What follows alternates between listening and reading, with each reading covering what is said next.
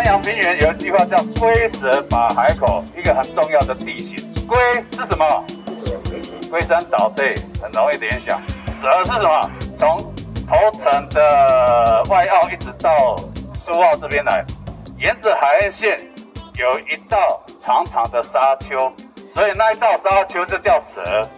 这是大坑谷环教志工老师铁头与席间教官正在向到访的罗东高中学生介绍着家乡的特殊地理环境。苏澳大坑谷就位于南洋平原海岸沙丘地形的南段，社区后面就是一整片美丽的沙滩，可以远眺宜兰地标龟山岛。而社区前面有港口大排，北边是新城溪河口，南边则是与亚洲重要湿地之一维港水鸟保护区相连。除了鸟类资源外，大坑谷更是环境敏感指标物种陆蟹的最好栖地。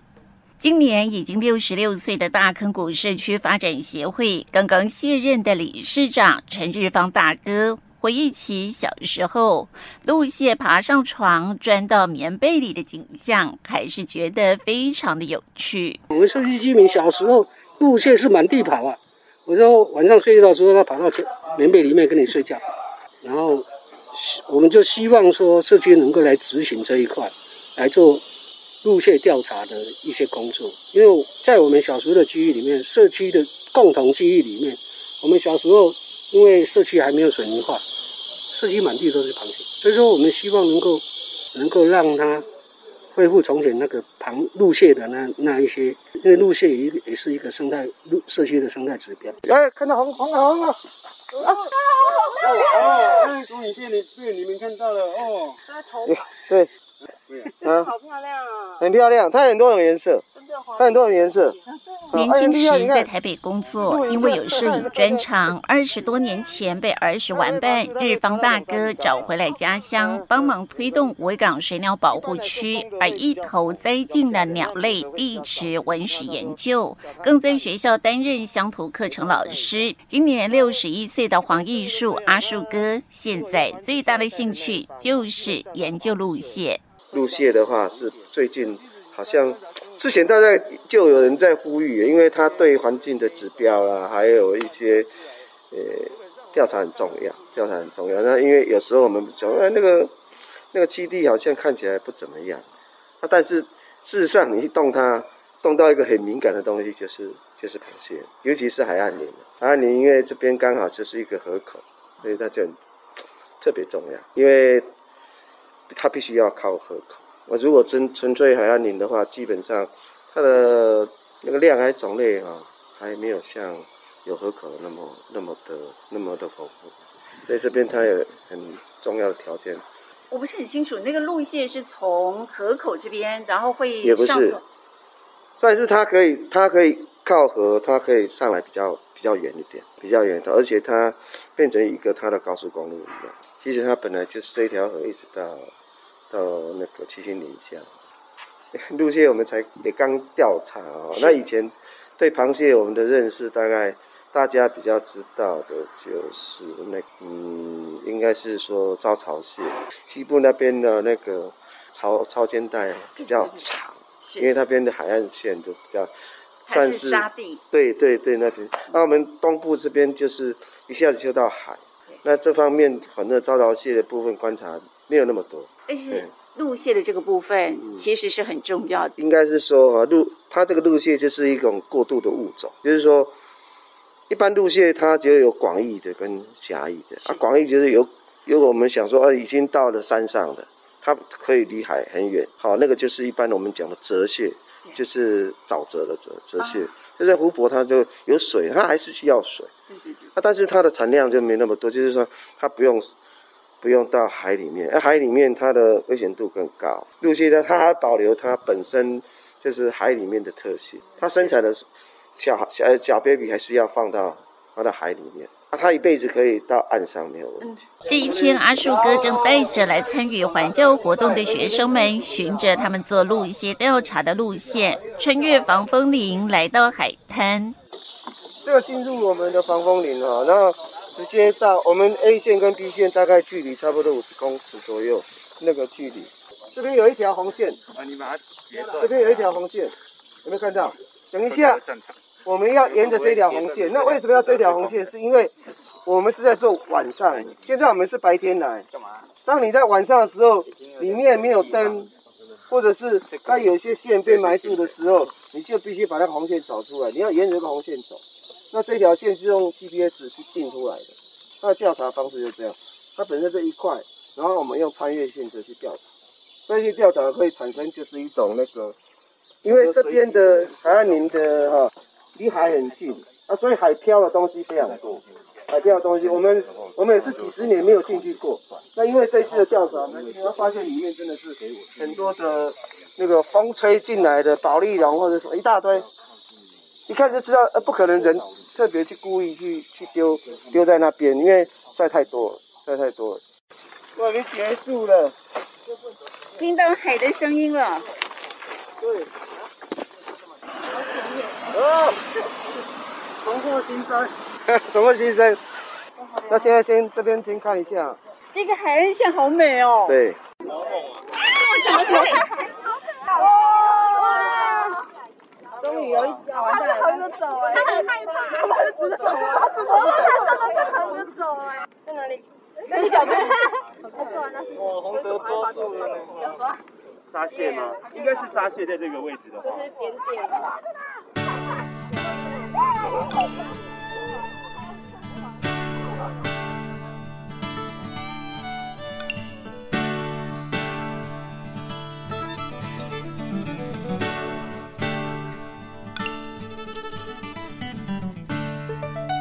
年轻时也因为求学、工作而离开家乡，直到高中教官军职退休后，被老邻居阿树哥和日方大哥对社区的努力所感动，而回到社区担任志工，绰号铁头。今年四十八岁的于喜坚教官说：“苏澳大坑谷为了守护路蟹，把社区居民的共同记忆——路蟹满地爬的景象找回来，还找来了文化大学的螃蟹博士协助。”进行有系统的路线调查，而这些研究成果就成了最好的环境教育素材。我还没进入社区前，我就开始在玩船。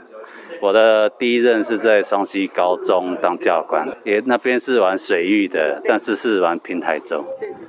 那我从那边就开始有个动机，就是说自己造一艘，那开始造，一直到一零一零二回来罗高。然后这段时间我还是有回来家乡，因为我妈妈还住在这里。那因为大坑谷本身水域环境就很好，后面有海，前面有大排，北边有新城溪河口，南边有可以通到维港水水鸟保护区，所以我常带着船回来玩，也带着朋友回来玩。那时候是还没进入社区，啊，直到四五年前就看到阿树哥跟一群伙伴在做这些计划。那时候我过来是来找我妈妈，我妈妈在这边只是义工，在厨房做义工的。我还跟她打声招呼，我就要离开了。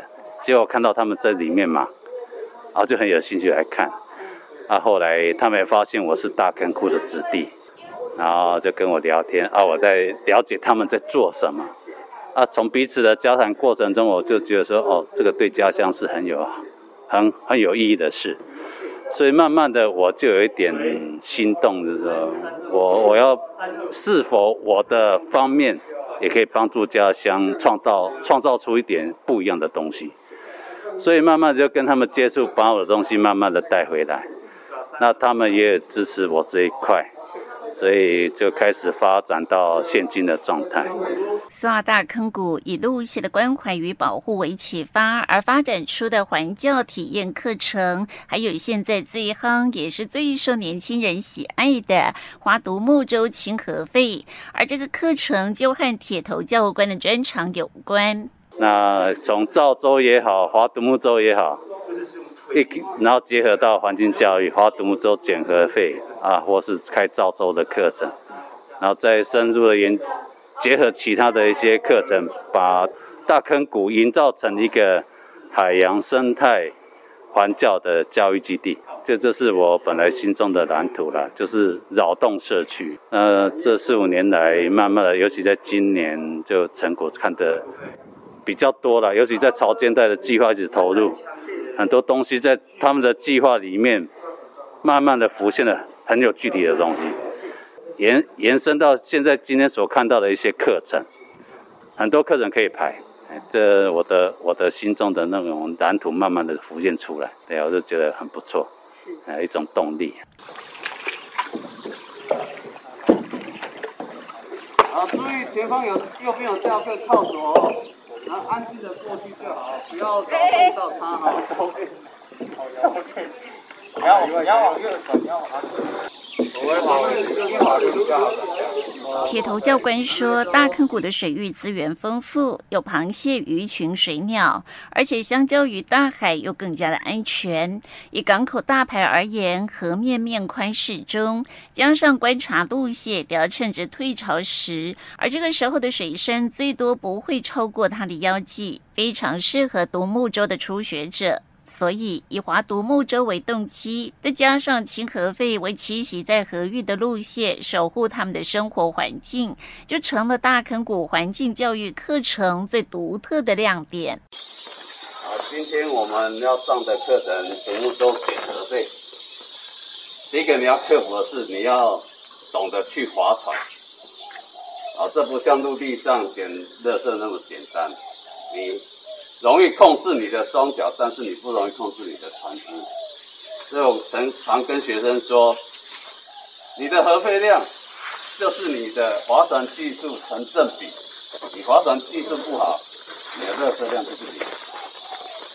而终点热射没那么简单。我们现在讲如何划船。专程来到大坑谷体验划手做独木舟捡河废的荒野保护协会的小英孩子们和辅导员就为这里的生态和景色之美惊艳不已。嗯，它旁边有很多螃蟹，其实它这边垃圾不多，然后就是从这里看下去垃圾不多，但是划划的时候就是会看到零碎的垃圾，然后划到那个保护区的时候觉得很漂亮，我很难得形容。风景很漂亮，就是远望出去都是蓝天白云，而且今天天气很好。第一次来宜兰划船，对不对？划船是。是。感觉怎么样？很水面啊，然后还有那个远边的山跟还有海鸟，还有那个甚至我们一路划呢，看到好多螃蟹，真的好美哦。是。而且生态很丰富，还有很多的那个鸟鸣。好舒服，好美。我们不是以户外活动为主，比较是环境行动为主。但是孩子会想要有趣，对，所以他们就很想看人家划独木舟，很想去玩，所以就会想要怎么样，猛拉 game cycle。所以大坑谷社区他们在推这个划独木舟的环教活动，捡河废这样的一个环教活动，其实是非常有吸引力的，对不对？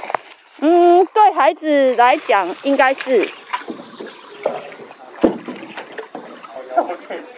你要你要往右转，你要往？右边比较好。扛把子啊，两位姐姐。姐，我们要偷回去不行。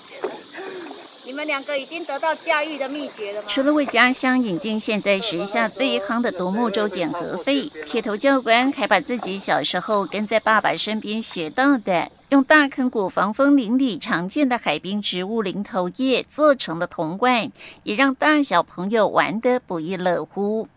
这个把自己玩的东西带给他们，对呀、啊，对呀、啊。小朋友都玩的很有兴趣，看起来都是第一次接触。对啊，想就知道，有些像我们这种年代都还是第一次接触。我我四十八岁的，我们村庄会还会做的没有几个，我算是记忆力还不错。哎，以前以前爸爸有教过我，我就印象很深。啊，把把我们的童玩。童年带给他们呢、啊，是，哎，说这群年轻人，因为今天您带的是高中生，他们很快也许上的大学，甚至出国念书，哎，这个都是很好对台湾的记忆。对啊，这海洋教育一环啊，海洋海滨植物啊，对啊，说海洋教育不是只有在海上，沿岸都是。以前我在教小朋友在测试肺活量。就一口气能吹多长就吹多长，对啊，哎，不帮我，来来左手照一下哈，来预备，开始。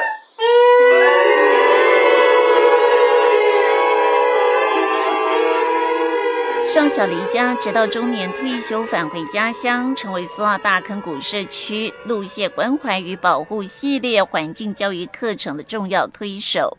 于其间，铁头教官和社区的核心成员组成强而有力的团队，希望将这里打造成一个海滨环境教育基地。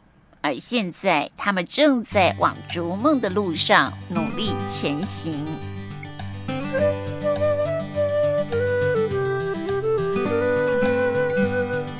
今天的守护路线的海滨环教基地苏澳大坑谷专题报道就进行到这里。下一集我们再跟您分享大坑谷是如何从环境保护到推动环境教育课程，到要营造成海滨环境教育基地。这一路走来，其实他们也经历过失败，但是他们不气馁，努力除错再修正，终于在五年后的今天，日渐展现的成果。我是记者林慧珍，下次我们再继续跟您分享大坑谷的故事。